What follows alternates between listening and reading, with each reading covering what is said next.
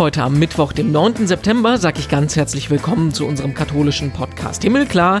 Ich bin Renato Schlegelmilch und ich will mit euch Geschichten erzählen von Menschen im Corona-Alltag.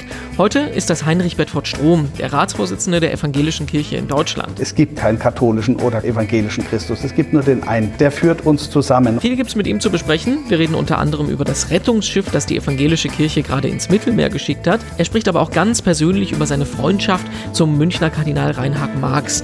Es gibt also auch genug Katholisches zu besprechen mit Deutschlands Chefprotestanten. Vorher gucken wir aber noch gemeinsam in die Schlagzeilen. Was hat sich getan in der katholischen Welt in der vergangenen Woche? Und da sprechen wir als erstes über Fratelli Tutti. Das ist der Titel der neuen Enzyklika, des neuen Lehrschreibens, das Papst Franziskus im kommenden Monat unterzeichnen will. Solche päpstlichen Lehrschreiben, die sind sehr selten. Für Franziskus wird es das dritte sein. Und die letzte Enzyklika, Laudato Si aus 2015, die hat damals den kirchlichen Blick auf den Umweltschutz vollkommen revolutioniert. Und im neuen Dokument, da soll es um die Welt nach der Corona-Krise gehen. Unterschreiben wird Franziskus den Text übrigens nicht im Vatikan, sondern in Assisi, der Heimat seines Namenspatrons Franz von Assisi, der ja als erster die Armen und die Menschen am Rande in den Mittelpunkt gestellt hat. Alleine das ist ja schon ein Zeichen und das Dokument wird garantiert Wellen schlagen, das kann man jetzt schon sagen. Gucken wir nach Deutschland. Da wurde am letzten Freitag intensiv diskutiert beim synodalen Weg, dem großen Reformprozess der deutschen Kirche. Eigentlich wollte man sich mit 230 Bischöfen und Laien in Frankfurt treffen. Wegen Corona ist das aber jetzt auf fünf Veranstaltungen mit 40 bis 50 Teilnehmern an verschiedenen Orten aufgeteilt worden. Und deshalb wurde auch nichts beschlossen, aber umso intensiver diskutiert über die Rolle der Frau oder über die kirchliche Sexualmoral. Bis 2022 geht der Diskussionsprozess und ein Konsens zu solch strittigen Themen, der scheint extrem schwierig im Moment, aber es ist ja noch viel Zeit zum Diskutieren. Und obwohl es fast noch Sommer ist, müssen wir schon mal auf den Winter gucken. Viele Städte, die kündigen jetzt schon an, die Advents- und Weihnachtsmärkte ausfallen zu lassen. Sicherheit gehe vor Spaß. Das gleiche Argument, das kennen wir ja schon aus der Diskussion rund um den Karneval. Und so wird zum Beispiel der große Markt am Kölner Dom zum ersten Mal nicht stattfinden. Eine riesige Touristenattraktion ist das sonst. Kölns Kardinal Wölki sagt dazu, wir wollen das als Chance wahrnehmen, mehr Glauben als Kommerz in den Mittelpunkt der Adventszeit zu stellen. Es geht aber nicht nur um die Märkte. Viele Gemeinden überlegen sich schon, wie sie die Weihnachtsgottesdienste unter Corona-Bedingungen stattfinden lassen können. Open-Air-Gottesdienst im Winter wird wahrscheinlich schwierig. Eine Lösung dafür gibt es aber noch nicht. Und im Podcast sind wir heute ökumenisch unterwegs. Ich freue mich sehr, dass wir mit Heinrich Bedford Strom sprechen, bayerischer Landesbischof und Ratsvorsitzender der Evangelischen Kirche in Deutschland. Wir äh, sind ja jetzt schon ein halbes Jahr lang in der Pandemie. Die Zahlen, die steigen wieder. Trotzdem wünschen sich ja viele Menschen mehr ähm, Freiheiten im Alltag. Wie ist denn das bei Ihnen? Wie hat sich der Alltag in der Pandemie verändert?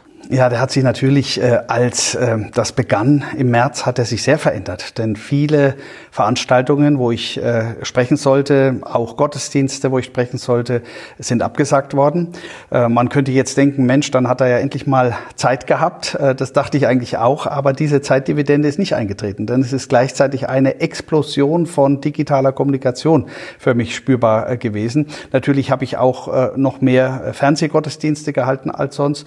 Ähm, äh, aber vor allem war es die digitale Kommunikation, also viele Zoom-Konferenzen äh, und äh, ganz viele Mails. War ganz vieles zu entscheiden, war ganz viele Leute Rat gesucht haben, ganz viele Leute äh, eben mit mir konsultieren mussten auf EKD-Ebene und auf bayerischer Ebene, also in zwei großen Zusammenhängen. Und deswegen war es eine sehr, sehr dichte Zeit. Ich habe dann sehr bald, schon am 17. März, begonnen, jeden Morgen um 6.30 Uhr äh, im englischen Garten ein äh, geistliches Morgenvideo aufzunehmen.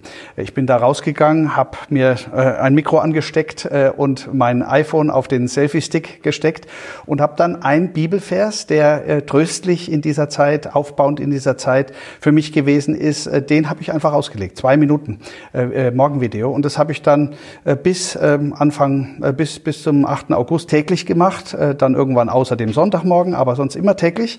Und jetzt mache ich es äh, jede Woche am Montag. Äh, aber äh, das war schon auch, auch prägend, dass ich jeden Morgen auch für mich selbst diese geistliche Besinnung hatte und sie dann für alle Menschen, die auf meiner Facebook-Seite, wo ich es dann gleich reingestellt habe, oder über die YouTube-Kanäle unserer Kirche äh, dann äh, das sehen wollten, äh, das war mir wichtig, dass ich da diese, diesen geistlichen Zuspruch auch wirklich gebe in dieser Zeit. Ja, also hatten wir genug mit uns selber zu tun in letzter Zeit. Trotzdem begleitet uns ja weiterhin die Flüchtlingskrise. Gerät denn das Leiden, das Sterben der Menschen auf dem Mittelmeer dadurch ein bisschen in Vergessenheit? Das war jedenfalls die große Gefahr. Für uns äh, war es natürlich überhaupt nicht vergessen, denn äh, persönlich bin ich äh, ja laufend konfrontiert damit, dass Menschen Hilfe suchen äh, und auch Flüchtlingsinitiativen äh, bestimmte Fälle mir äh, melden und sagen, können Sie nicht was tun? Und in dem einen oder anderen Fall kann ich dann sogar auch helfen. das war natürlich gerade da auch überhaupt nicht weg vom Fenster, sondern das war nach wie vor Teil meiner Realität. Und das Zweite ist, dass wir über unsere kirchlichen Kanäle natürlich mit der ganzen Welt verbunden sind und das Leid der Welt, das kannst du, und ich sage glücklicherweise, als äh, Mensch, der in der Kirche Verantwortung trägt, nicht ausblenden. Denn wir sind eine Gemeinschaft, ich sage das mal so pathetisch, von Schwestern und Brüdern, die keine nationalen oder kulturellen Grenzen kennt. Und deswegen sind wir eng verbunden mit unseren Partnerkirchen in der ganzen Welt. Und äh, da ist das äh, Leid, die schwierige Situation, in der Menschen anderswo auf der Welt waren und noch sind, natürlich dann auch Teil unserer täglichen Realität. Und die, etwa die Frage der Seenotrettung im Mittelmeer, die war natürlich kein bisschen bei uns aus dem Bewusstsein, äh, auch wenn das Schiff, das wir mit dem Bündnis United for Rescue zur Seenotrettung äh, da neu äh, rausgeschickt haben, äh, eine ganze Weile eben in Spanien dann in der Werft liegen musste und nicht weiter umgebaut werden konnte. Aber aus der Realität waren diese Fragen nicht. Aber die Sorge, dass es in der Gesellschaft, weil wir einfach mit uns selbst beschäftigt waren, immer mehr zur Seite drückt, die hatte ich natürlich und das habe ich auch immer wieder angesprochen. Vor einigen Wochen ist dann auch die Sea-Watch 4 in See gestochen. Das ist ja ein Projekt, das auf die Initiative der evangelischen Kirche zurückgeht. Wie ähm, sieht denn da Ihre Zwischenbilanz aus? Wie blicken Sie auf das Projekt heute? Ja, ich habe natürlich äh, sehr Anteil genommen an dem Prozess und wir haben alle darauf gewartet, dass dieses Schiff endlich rausfahren kann, denn äh, die Meldungen kamen ja, es sind ja Menschen nach wie vor ertrunken im Mittelmeer und niemand war da. Irgendwann gab es überhaupt kein Schiff mehr, die waren alle festgesetzt. Äh, und vor den Toren Europas, an den Grenzen Europas ist dieses Sterben weitergegangen und, und eben nicht in der Öffentlichkeit mehr groß wahrgenommen worden, aber es, es ist passiert. Und deswegen war es so wichtig, dass die Sea-Watch 4 von dem Bündnis United for Rescue äh, dann endlich auslaufen äh, konnte. Und äh, die Wochen danach haben gezeigt, wie notwendig das war. Denn, denn es sind am Ende 353 Menschen, gerettete Menschen auf dem Schiff gewesen. Und dann begann natürlich auch die Verhandlung darüber, wo können die an Land gehen. Die sind jetzt glücklicherweise zu einem guten Ende gekommen. Jetzt gerade vor wenigen Tagen konnten die geretteten Menschen umsteigen in das Quarantäneboot im Hafen von Palermo, sind auf sicherem äh, Grund und, äh, und können jetzt darauf warten, äh, dass die Quarantänezeit vorbei ist. Und jetzt kommt es darauf an, dass äh, der Verteilmechanismus in Europa endlich äh, gefunden wird, äh, äh der dafür sorgt, dass nicht Italien mit den Menschen, die hier gerettet werden, alleine gelassen wird, sondern dass die Aufnahmebereitschaft überall in Europa, in den Städten und Gemeinden, die ja da ist, dass die auch wirklich abgerufen wird und dass nicht länger die nationalen Regierungen blockieren, dass die Menschen dahin gehen können und dort aufgenommen werden können, wo äh, die Bereitschaft zur Aufnahme ja da ist. Das Rettungsboot, das ist ein evangelisches Projekt. Würden Sie sich da auch mehr Unterstützung von katholischer Seite wünschen? Ja, das ist ja der Fall. Äh, es viele, viele Menschen äh, in der katholischen Kirche, auch Gemeinden, auch äh, Pax Christi, äh, bestimmte äh, Teile der katholischen Kirche äh, sind ja Unterstützer. Kardinal Marx hat 50.000 Euro, wie auch für andere Seenotrettungsorganisationen, auch hierfür zur Verfügung gestellt. Dafür bin ich sehr, sehr dankbar. Insofern glaube ich, arbeiten wir hier bestens zusammen. Es muss nicht immer jeder alles machen. In den Reihen der katholischen Kirche gibt es so viele Menschen, Menschen, die an ihrer Stelle äh, ihren Mann und ihre Frau stehen und helfen. Äh, und ich bin dankbar für alle ökumenischen Aktivitäten äh, und äh, eben auch für all das, was dann äh, aus der eigenen Konfession hereich, äh, heraus für die genau gleiche Sache getan wird. Insofern bin ich dankbar für alle Unterstützung, die gibt es auch schon. Aber wenn im Raum der katholischen Kirche auf anderen Wegen Flüchtlingen geholfen wird, dann bin ich auch dafür sehr dankbar. Mm, mit Kardinal Marx scheinen Sie sich auch persönlich äh, ganz gut zu verstehen. Sie haben beide gerade gemeinsam den Augsburger Friedenspreis erhalten. Würden Sie das denn als Freundschaft bezeichnen? Also geht man da auch mal zusammen äh, Bier trinken oder Karten spielen? Äh, also es ist eine Freundschaft, ganz klar. Äh, aber wir haben beide jetzt nicht so die vielen Abende, die wir, die wir, wo wir uns zum Kartenspielen verabreden könnten. Wir treffen uns schon immer wieder, auch mal zum Essen und da wird dann auch, da haben wir auch Zeit zum Reden. Aber das sind schon äh, leider relativ seltene Gelegenheiten. Äh, ich selbst bin ja dann auch, äh, wenn ich nach Hause komme, äh, froh, wenn ich mit meiner Frau Zeit habe zu reden und, und sich auszutauschen. wir sind beide so eingebunden, dass es leider nicht genug Gelegenheiten gibt, aber es gibt sie. und auf jeden Fall ist es eine Freundschaft. Ich freue mich sehr darüber und es ist ganz viel Vertrauen gewachsen, insbesondere auch durch das Reformationsjubiläumsjahr. Wir haben, wir haben das einfach in dieser Klarheit persönlich, aber dann auch in unseren Funktionen vor Augen gehabt, dass Christus keine konfessionellen Grenzen kennt. Es gibt eben keinen katholischen oder äh, evangelischen Christus. Es gibt nur den einen Herrn Jesus Christus. Der führt uns zusammen und deswegen äh, kann es gar nichts anderes geben, als dass wir als Christinnen und Christen alles tun, um diese Grenzen zu überwinden. Und wenn dann auch so persönliche Freundschaften, wie ich sie mit Reinhard Marx habe, äh, dazu beitragen können, auch in Verbindung mit unseren jeweiligen Ämtern, dann ist es umso besser. Was können wir uns denn da so fürs ökumenische Miteinander abgucken? Äh, also mehr aufs Verbindende achten, weniger aufs Trennende?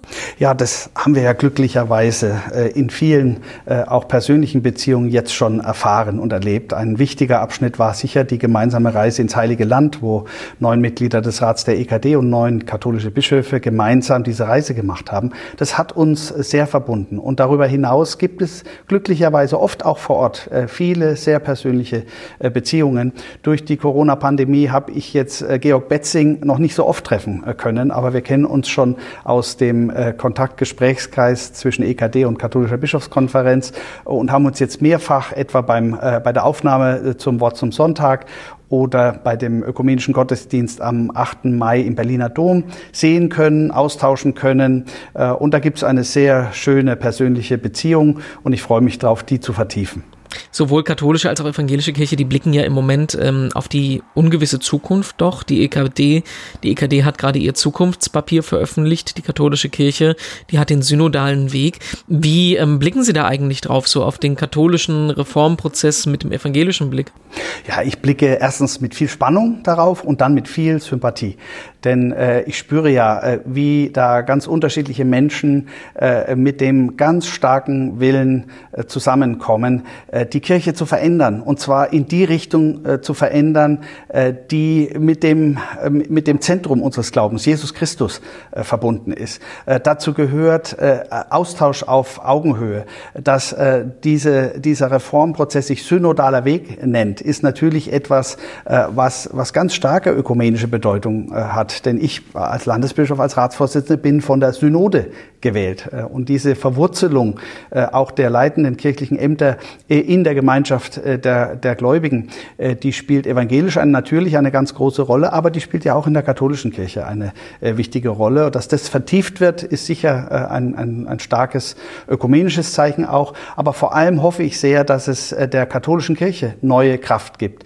Denn wir können uns ja nur aneinander freuen, wenn wir solche Kraft spüren. Und wenn wir spüren, dass wir von unseren jeweiligen konfessionellen Traditionen her dieses eine Zentrum wieder neu entdecken. Äh, Martin Luther ging es ja um nichts anderes. Er wollte doch Christus neu entdecken. Äh, und das können wir heute wirklich nur noch ökumenisch gemeinsam.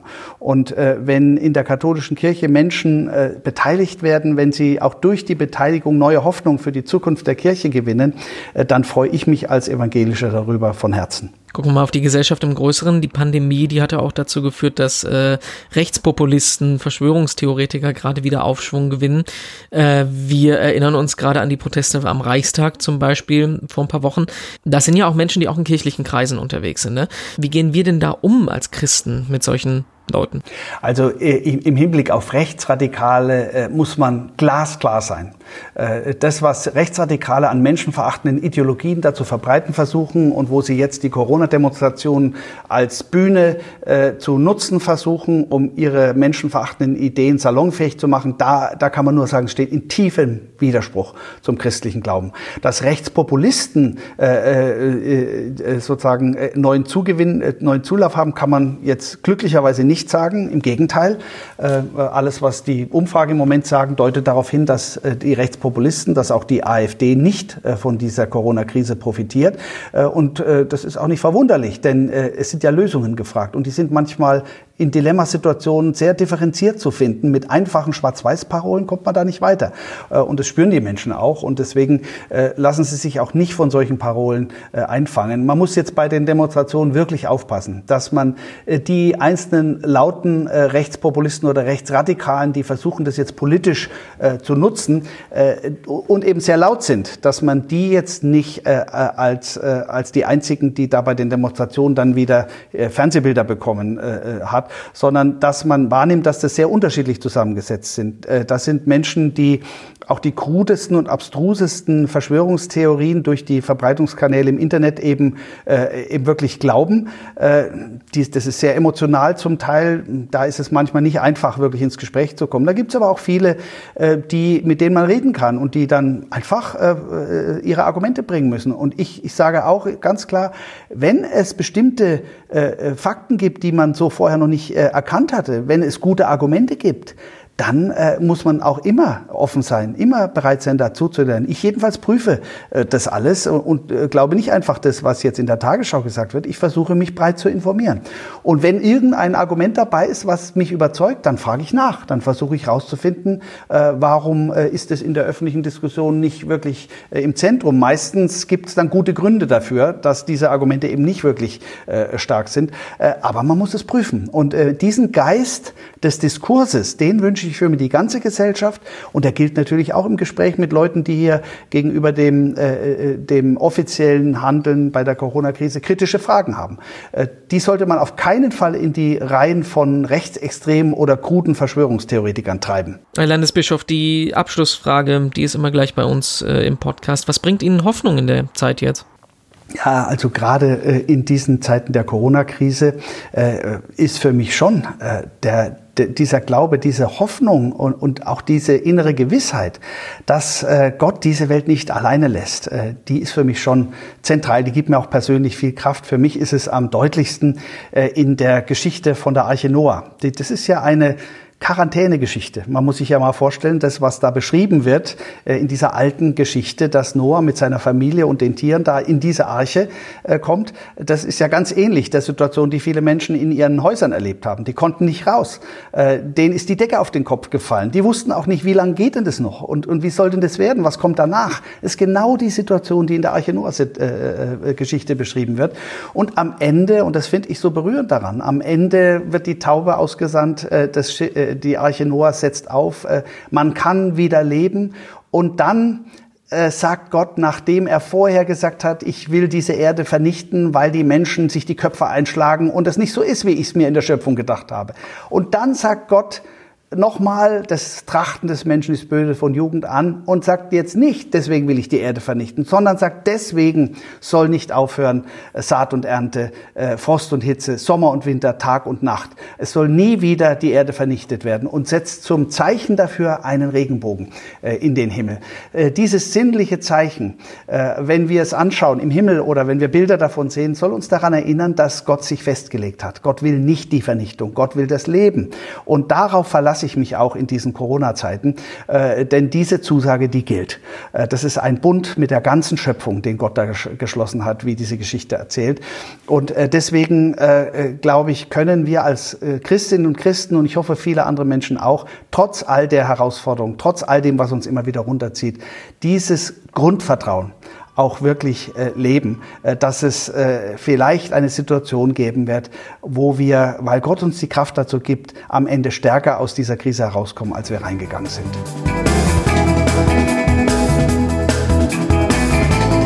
Ja, das war unser Interview für heute mit Heinrich Bedford Strom. Großen Dank auch an Ina Rotscheid, die uns bei der Aufnahme und Produktion dieser Podcast-Folge unterstützt hat.